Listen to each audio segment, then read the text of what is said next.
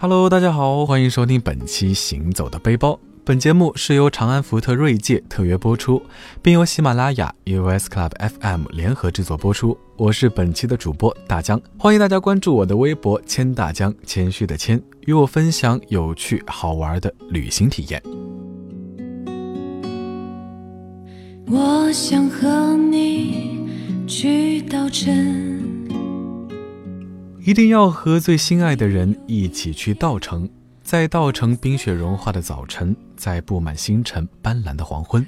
说到稻城亚丁，总会想到《从你的全世界路过》里邓超饰演的电台 DJ 陈默说的这句话：“这辈子一定要去一次叫稻城亚丁的天堂。”哎，虽然暂时身边没有心爱的他。但是大江还是决定要和要好的伙伴们一起去这个最后的香格里拉看一看那一湾如圣托里尼般炫目的蓝。风吹过他的高原，带走忧伤，任飞鸟自由自在。避开十月份这个旺季，整理好背包，大江和朋友们一致决定先飞往成都，再从成都自驾游前往这片圣地。之所以选择自驾游呢，一个是因为心中的信仰，这片集雪山、草甸、森林和海子于一处的地方，值得我们如当地虔诚的藏民一样。自驾转山是感受亚丁风光的最好方式，但是从成都到稻城亚丁，路途大约有。八百公里左右，所以说，如果大家想要自驾游，同行至少要有两位经验丰富的老司机换着开车，可千万不要疲劳驾驶。说到这里呢，有一个小小的 tips，自驾游选车也是非常非常的重要。如果用“眼睛在天堂，身体在地狱”来形容稻城亚丁自驾之旅，是绝对不为过的，因为线路为高原特种旅游线路。沿途虽然景色壮美，但是路况及食宿条件相比较而言就比较差了，旅途也是比较辛苦。再加上冬季有时会遇到塌方，租车的性能一定要好。如果自驾游一起出游的小伙伴们比较多，加上行李和干粮，路途遥远，那么一定一定一定要选一辆坐着舒服、空间较大的车，不然还没有到达目的地，屁股和腰可能就不是你的了。大江和小伙伴们在成都机场顺利落地，在租车点租了辆长安福特锐界。上车后觉得还是很舒适的，空间也比较大，后面两排可以电动一键折叠，能坐人也能放行李。把行李安排好，我们就准备踏上我们的前程之旅。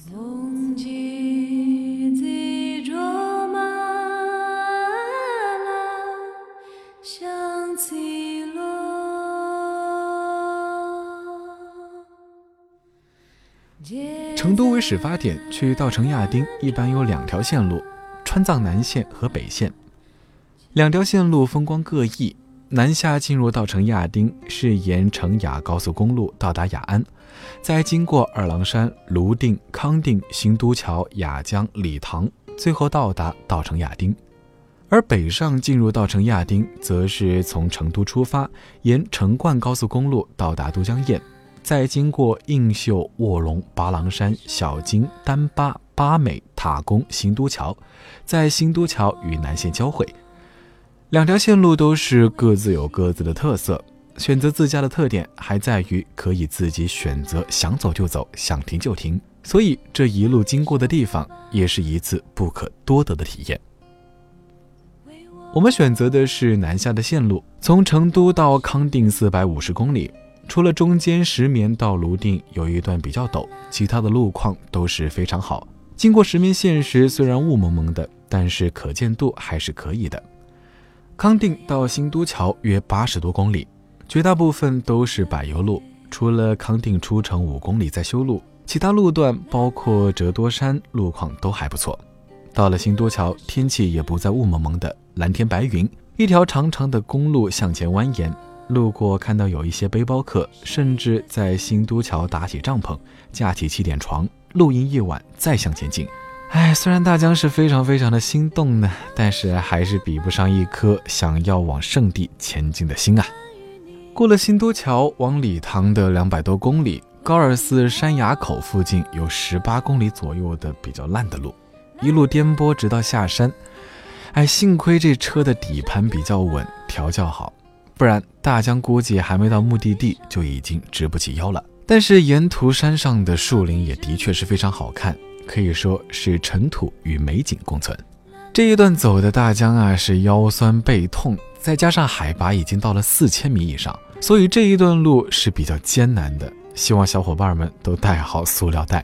等过了这一段，到达理塘高原小城。这座悬在高空的城市，自古以来就是茶马互市上的重镇。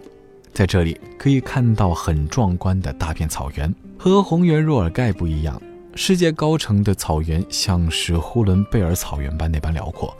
在川西的这条路上有大大小小很多山，而无数条山路像是在云端里，也有无数个山路十八弯。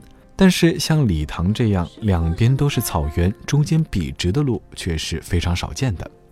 离开小城，再前往稻城的话，只需要一百五十多公里，中间翻过两座四千多米海拔的山，一路上云都非常的低。小学作文里写的那种伸手就能摸得到的云，大江和小伙伴也是深深的体会到了。随着海拔上升，有高原反应的小伙伴们真的是要备好药了。翻过山。看到街道两旁都是青杨树，便知道稻城就在前面不远了。路过的湖心岛很漂亮，但是唉，和小伙伴已经非常非常疲惫了。湿地里的红草也只是隔着玻璃留了个影。伴着道路两旁成片的青杨林和天边的火烧云，终于来到了目的地稻城亚丁。大江真的是很难用一个或者是几个词去精准的描述我的感受。如果放过我内心一些细枝末节的少男小惊喜心理的话，那主观的所有感受大概只有“壮阔”这个词了。唱一首歌吧，你的草原，我的天空。在一晚充足的睡眠之后，大江和小伙伴前往稻城亚丁的牛奶海。先坐摆渡车，然后去冲古寺坐电瓶车到洛绒牛场，价格是八十块钱一个人。如果天气不好，电瓶车是会停运的，那到时候就只能徒步了。从我的全世界路过里，毛十八向荔枝求婚的场景就是在洛绒牛场。这里背靠三座神山，是观赏三户主雪山的最佳地点。周围是连绵的高山、草甸、黄绿相接的树。贡嘎河从牛场穿过，成群的牛羊在河边悠闲地吃着草。毛十八的导航仪说：“荔枝，你又到稻城了吗？这里定位是冲古寺，我向你求婚的地方。抵达这个目的地，我就会对你说：因为是最蓝的天，所以你是天使。你降临到我的世界，用喜怒哀乐代替四季，微笑就是白昼，哭泣就是黑夜。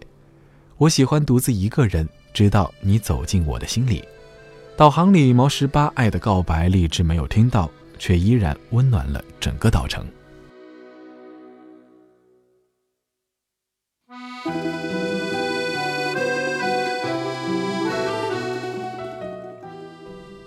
从这里到牛奶海，可以选择骑马或者徒步。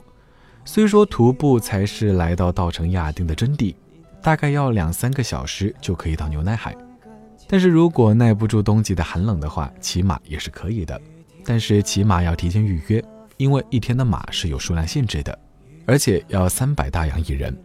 这里又有一个温馨小提示了：现金、现金、现金，千万千万要带够。景区里别说是微信、支付宝了，刷卡都很难哦。在大江终于面对稻城亚丁牛奶海时，不夸张地说。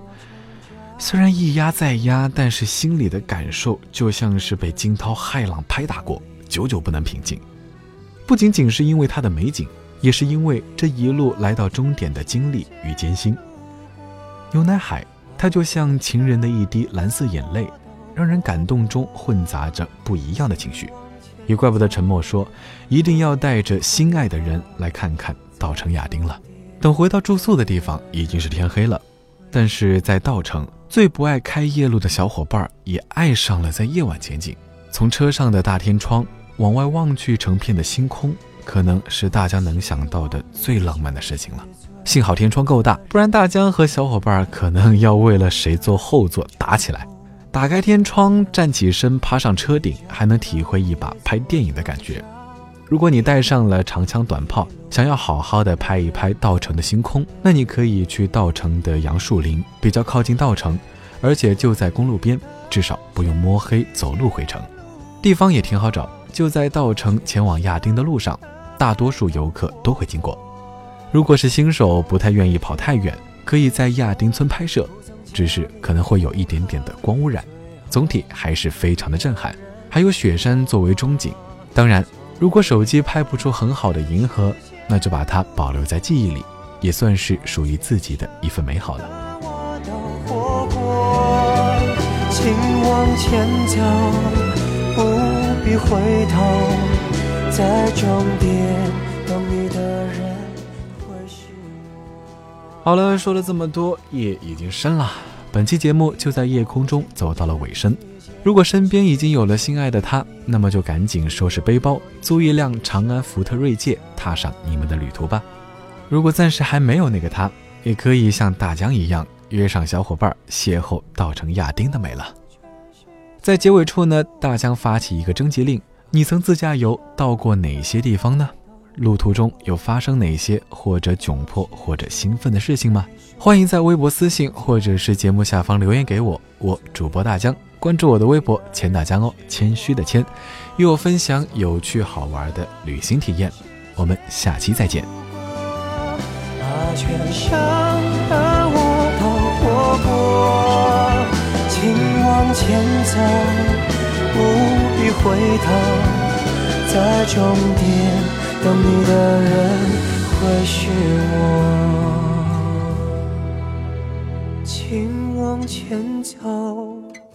不必回头，在终点等你的人会是我。